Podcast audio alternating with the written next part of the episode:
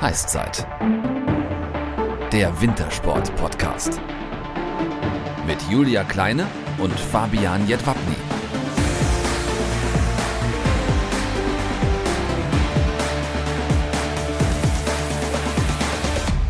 Servus und moin moin.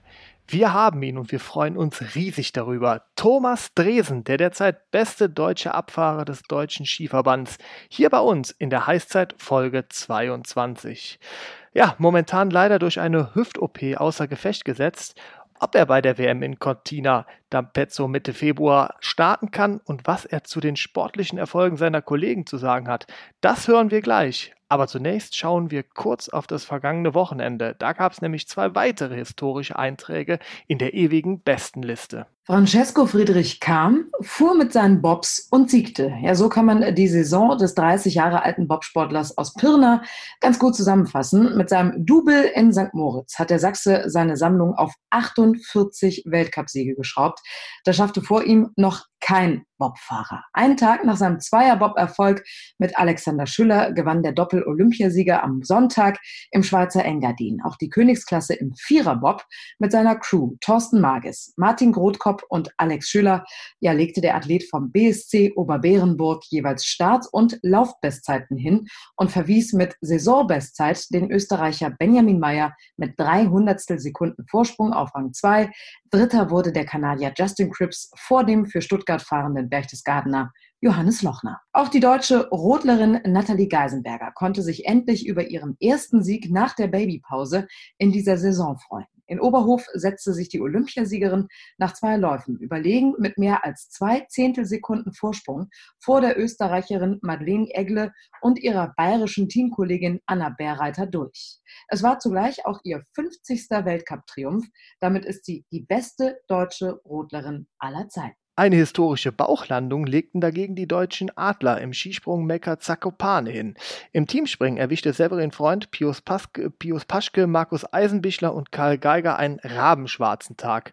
Nur Platz 6 hinter Österreich, Polen und Norwegen. Die Enttäuschung auch einen Tag später beim Einzelspringen groß. Einzig Markus Eisenbichler schaffte es in Polen unter die Top 10. Während also bei den Skispringern gerade händeringend nach der Topform gesucht wird, ja, hat sie unser Gast aus Folge 4, Linus Strasser, anscheinend gefunden. Ja, nach seinem sensationellen Sieg in Zagreb und dem zweiten Platz in Adelboden konnte Strasser mit einem fünften Platz am Samstag im Slalom in Flachau seine steigende Formkurve bestätigen. Doch im Slalom, ja, da gewinnt man. Da verliert man aber auch genauso schnell. Am Sonntag war dann leider im ersten Durchgang nach einem Einfädler Schluss für den Deutschen. Wir sind gespannt, wie es weitergeht, machen hier aber jetzt weiter mit dem deutschen Speedfahrer der letzten Jahre. Im Jahr 2018 ging in Kitzbühel auf der legendären Streif sein Stern auf. Niemand, wirklich niemand der Top-Abfahrer hatte an diesem Tag mit ihm gerechnet. Aber mit seinem eleganten und gleichzeitig unfassbar schnellen Fahrstil konnte er sich den Sieg in der Abfahrt sichern. Doch auch er weiß mittlerweile drei Jahre danach, eine Sportlerkarriere findet nicht nur auf der Sonnenseite des Lebens statt. Kreuzbandriss, Schulterluxation und vor ein paar Wochen eine längst überfällige OP an der Hüfte. Weltcuppause und der Start bei der WM in Cortina d'Ampezzo ja ungewiss. Seitdem fragen sich Experten, Zuschauer und Fans, wann kommt er endlich wieder? Wann können wir ihn endlich wieder siegen sehen? Ja, Fragen über Fragen, die wir von der Heißzeit ihm in einer exklusiven Journalistenrunde jetzt stellen durften. Und wir sagen jetzt herzlich willkommen Thomas Dresen in diesem ganz besonderen Heißzeit-Update. Thomas Dresen wirkt locker, entspannt, als er sich mit uns Journalisten am virtuellen Pressetisch zusammensetzt. Die größte deutsche Abfahrtshoffnung seit Jahren im Deutschen Skiverband weiß, dass er heiß begehrt ist. Unter Druck setzen von all dem Trubel um seine Person lässt er sich trotzdem nicht. Für mich, ich bin Profi genug, dass ich weiß, dass das jetzt halt nichts ist, was von heute auf morgen geht. Es ist ja jetzt halt eine komplett andere Situation als vor zwei Jahren weil vor zwei Jahren, da war es klar, dass die Saison ist gelaufen. Mit dem Kreuzband und Schulter und Knorpel und ganzen Scheiß, was alles war. Da habe ich gewusst, dass die Saison sowieso gelaufen ist. Und jetzt ist die Situation einfach eine andere gewesen, dass ich, dass halt darum gegangen, mal freilich, wir haben immer geschaut, was ist denn, was, was sind die Schritte, die in der Reha passieren müssen, beziehungsweise was sind dann die Schritte, wenn man dann ins Konditraining übergeht, wie man das halt Schritt für Schritt halt aufbauen kann. Natürlich haben wir geschaut, dass wir das alles so, so schnell wie möglich vorantreiben, das ist klar, äh, weil ja, die Zeit ist halt immer das Problem bei so einer Verletzung, die halt davor läuft. Ähm, aber deswegen war ich dann auch, oder bin ich Profi genug, dass ich sage, okay, dann es geht erst zum nächsten Schritt, wenn der Schritt davor abgeschlossen ist. Weil es bringt nichts, zwei oder drei Schritte nach vorn zu machen. Dafür habe ich schon die Erfahrung zu oft gemacht, äh, dass dann zu schnell wieder nach hinten geht. Und gerade jetzt halt beim Thema Hüfte, wo ich jetzt halt so lange ja schon Probleme gehabt habe, ähm, ist mir jetzt halt einfach das zu wichtig, dass ich danach dann keine Probleme mehr hoffentlich mit der Hüfte habe, als dass ich jetzt halt sage, okay, ich setze jetzt alles auf Karten und, und will jetzt halt auf, auf Teufel komm außer bei der, bei der WM am Start sein da zählt für mich langfristig. Kurz nach seinem großen Triumph auf der legendären Streif in der Abfahrt im Januar 2018 beginnt die Achterbahnfahrt der Gefühle des damals 24-jährigen Ausnahmesportlers und seine Krankenakte zu wachsen. Der beste deutsche Abfahrer der vergangenen Jahre stürzt am 30. November 2018 beim Weltcup in Beaver Creek schwer. Neben ein paar Schrammen im Gesicht reißt er sich das vordere Kreuzband im rechten Knie und kugelt sich die linke Schulter aus. Danach folgt eine schmerzhafte und langwierige Reha. Nach Monaten der Ungewissheit kämpft er sich den Kritikern zum Trotz in der darauffolgenden Saison zurück an die Weltspitze, gewinnt direkt die Abfahrt von Lake Louise im November 2019 und die in Garmisch-Partenkirchen und Saalbach-Hinterglemm Anfang 2020. Dresen scheint in Topform, knüpft scheinbar dort an, wo er vor einem Jahr aufgehört hat. Doch dann zwingen ihn Ende letzten Jahres langjährige Hüftprobleme zu einer erneuten Pause. Die OP unausweichlich. Ein erneuter Rückschlag für das Ausnahmetalent des Deutschen Skiverbandes. Doch Niederlagen sieht der in Garmisch-Partenkirchen geborene Zoll-Oberwachtmeister mittlerweile als Chance, sich weiterzuentwickeln. Du bist ja total optimistisch, du blickst irgendwie total positiv in die Zukunft. Ähm, da stellt man sich natürlich die Frage, wie, wie macht er das bloß? Also hast du irgendein Geheimrezept, so optimistisch, so positiv zu bleiben? Mein Geheimrezept ist das, dass die Vergangenheit selten was Gutes hat, wenn man nur an der orientiert. Deswegen bin ich halt grundsätzlich ein Mensch, ich habe halt auch schon viel erlebt und äh, deswegen geht halt mein, mein, mein Blick immer nach vorn, weil es ist auch, es spielt jetzt für mich auch kein, freilich ist die Verletzung jetzt, ja, unter uns so scheiße, es ist so wie soll ich das anders ausdrücken? Aber ähm, für mich, wie soll ich sagen, ich, mein Ziel ist es immer, eine Situation zu akzeptieren und dann halt das Beste draus machen. Weil die Situation, wie sie ist, die kann man selten ändern. Die ist halt meistens so, wie sie ist, ob das jetzt eine Verletzung ist, ob das jetzt ein schlechtes Renner ist, ob das ein Sieg ist für mich heißt es immer Blick nach vorn, was kann ich machen, dass ich besser werde. Und jetzt ist halt quasi der Fokus drauf, okay, was kann ich machen, dass ich die Hüften muskulär und vom, vom, vom, Training her nur besser stabilisiere, dass ich, dass ich nur ein besseres Gefühl dafür kriege, äh, für meinen Körper. Und genauso aber auch, wenn es jetzt beim Rennen nicht gut läuft, wie es dann letztes Jahr auch ab und zu der Fall war, dann geht halt der Blick dann gleich nach vorn und freilich analysiere ich, sagen wir mal so, ich analysiere jedes Rennen und jedes Rennen gleich. Äh, spielt für mich überhaupt keine Rolle, ob ich jetzt halt schlecht gefahren bin oder gut gefahren bin. Wie ich gut gefahren bin, aber einen Fehler gemacht habe. Ich schaue immer, okay, was war gut, was ich gemacht habe, was war schlecht, was ich gemacht habe. Und dann halt natürlich auch, wie, wie kann ich das, was nicht gut war, ändern? Oder wie kann ich das, was gut war, noch besser machen? Weil das ist immer glaube ich, für einen äh, Profisport das Wichtigste, dass man noch, dass man sich eben überlegt, wie man besser werden kann. Weil wenn man selber nicht besser wird, dann überholen an die anderen. Und deswegen ist ja immer Verletzung, freilich ist blöd, aber man kann ja immer, ich sage immer, man kriegt ja dazu, dafür dann Zeit für Training geschenkt. Und ähm, es gibt immer Sachen, die man machen kann. Egal wie verletzt das man gerade ist. Ich meine, vor zwei Jahren habe ich auch ewig lang äh, kein Krafttraining oder was machen dürfen. Dafür hat man halt dann viel mehr Wert auf Koordination gelegt, weil ich gewusst habe, okay, da gibt es bei mir noch viel Nachholbedarf. Und da braucht es halt dann jetzt halt nicht unbedingt so viel Kraftaufwand dafür. Das kann man relativ einfach machen. Und da habe ich eben gemerkt, dass ich Fortschritte gemacht habe. Und genauso bin ich das jetzt auch gegangen, dass ich halt einfach äh, zu den ganzen Therapeuten, Trainer, egal wer, ähm, hingegangen bin und gesagt habe, du sagst mir es, was ich machen soll. Und ich werde mein Möglichstes probieren, dass ich das dann umsetze. Und man, freilich, mein Ziel war es von Anfang an, dass ich heuer noch mehr Renner fahre. Im besten Fall natürlich bei der WM. Wenn es jetzt geht, ist super, dann hat es funktioniert. Wenn es nicht geht, ist auch okay, weil ich kann auf alle Fälle äh, äh sagen, dass ich, ich kann mir nichts vorwerfen, dass ich nicht alles probiert habe.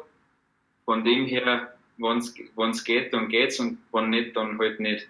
Viel erlebt hat er mit seinen gerade einmal 27 Jahren. Sportliche Höhenflüge, aber leider auch schwere Schicksalsschläge im Privatleben. Im Herbst 2005 stirbt sein Vater Dirk Dresen bei einem tragischen Unglück in Sölden, als ein Hubschrauber einen 750 Kilogramm schweren Betonbehälter über einer Seilbahn verliert. Da war Thomas Dresen gerade einmal zwölf Jahre alt. Zur Erinnerung an seinen Vater trägt er auf seinem Skihelm links und rechts die Zahl 44 für zweimal den vierten Buchstaben des Alphabetes D, die Initialien seines Vaters. Erneut wird er in der illustren Presserunde gefragt, ob er denn realistisch einschätzen könne, ob er bei der Ski-WM, die Mitte Februar im italienischen Cortina d'Ampezzo stattfindet, dabei sein kann oder ob doch eher mit einer Absage Dresens gerechnet werden müsse. Ja klar ist die WM ein Thema, WM ist immer Thema. Garmisch ist auch immer Thema, aber Garmisch ist unrealistisch. Thomas Dresen ist ein Mann der klaren Worte. Wer Spannung aufbauen will, wer etwas schön geredet bekommen möchte, der ist bei dem 27-jährigen Top-Abfahrer an der falschen Adresse. Dresen weiß nicht, Stand jetzt, ob er dabei sein wird. Daraus macht er keinen Hehl. Sein langfristiges Ziel ist wieder komplett gesund zu werden, in Topform an den Start zu gehen. Sein Motto, entweder ganz oder gar nicht. Eine Einstellung, mit der er normalerweise im Skiweltcup Abfahrtsrennen angeht und sehr erfolgreich ist. Auch wenn er momentan nicht in Betracht zieht, natürlich auch Corona bedingt, als Zuschauer ein Skirennen zu besuchen, beobachtet er aus der Ferne den Weltcup-Zirkus ganz genau.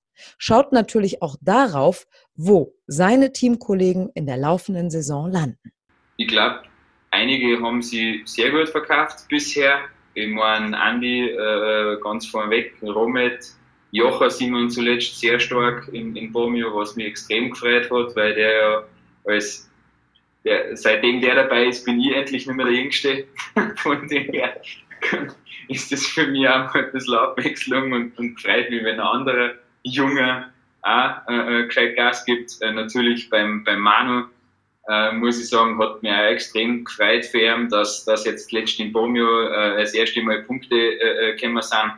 Mei, und jeder von denen hat, äh, glaube ich, weiß, dass, dass sie nur Potenzial haben. Aber sagen wir mal so, ich glaube, äh, bei einem jeden hat man auch trotzdem gesehen, dass er jeder auch schon gute Renner äh, abgeliefert hat. Und ich glaube, es ist bei einem, egal wer, bei einem jeden ist es ja so, dass, dass die bloß da braucht es ein einziges Rennen, wo sie einmal da ganz vorne fahren.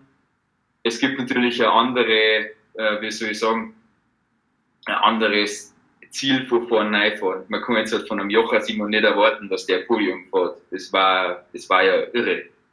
Ähm, aber ich glaube, beim Andi und so weiter, da kann man, da, da kann man sich schon, da glaube ich, da sollte auch, glaube ich, von ihm selber demnächst einmal so der Anspruch anderer sein, dass man mal Richtung Podium und so weiter denkt. Und ich glaube, wenn, wenn er oder wem anders, so wie es am Peppi ja schon mal aufgegangen ist, die, die wissen ja, was, was machen müssen, dass da vorne mitfahren. Unter anderem hat ihn der Transfer des Österreichers Romet Baumann vor zwei Jahren ins DSV-Team besonders gefreut. Der Wechsel im Vorfeld allerdings ein Politikum. Dass Skifahrer einen Nationenwechsel vornehmen, das kommt gelegentlich vor. Fast immer betrifft es Athleten kleinerer Verbände. Vom österreichischen Skiverband zum deutschen Skiverband überzulaufen, das ist eine ganz andere Nummer, weil es sich bei beiden Seiten um klassische Skinationen handelt. Ähm, ja, äh, was den Romet angeht, also wo ich vor zwei Jahren äh, gehört habe, dass der zu uns dazukommt, habe ich mich natürlich extrem gefreut, weil ich habe ja schon von vorher von den Österreichern schon kennt und äh, immer gut mit ihm ausgekommen, extrem sympathisch. Und ich habe von Anfang an schon gesagt, von dem können wir nur profitieren, weil der hat so viel Erfahrung und der auch mit uns teilt. Ähm, wo ich auch sagen muss, wo ich ja letztes Jahr schon extrem profitiert habe und allein sein Gefühl für, für, für jedes Renner, weil er halt schon so lange dabei ist, der weiß halt ganz genau auf jeder Strecke, okay, das ist eine Schlüsselstelle, da musst schnell sein, das ist eine Passage, wo es vielleicht eher ein bisschen sicherer durchfahren sollst, da nicht volles Risiko. Und das sind halt alles so Sachen, von denen ähm, ich für mich extrem profitiert habe letztes Jahr.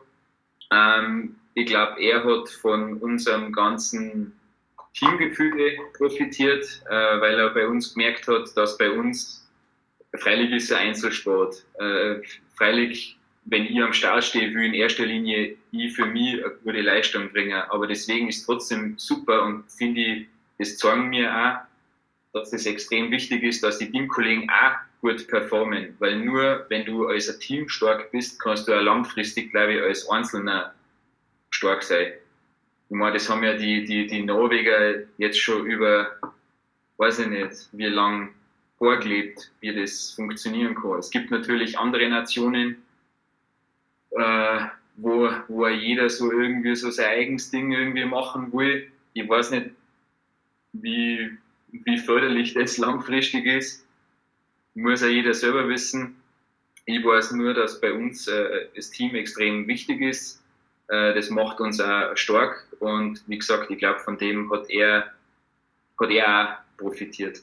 Besonders freut er sich aber über den anscheinend geplatzten Knoten von Teamkollege und Slalom-Spezialist Linus Strasser, unser Heißzeitgast aus Folge 4. Ja, ich meine, erstens hat der Linus schon mal Rennen gewonnen. Äh, ich meine, freilich war das ein Parallelslalom, aber trotzdem hat er schon mal Rennen gewonnen.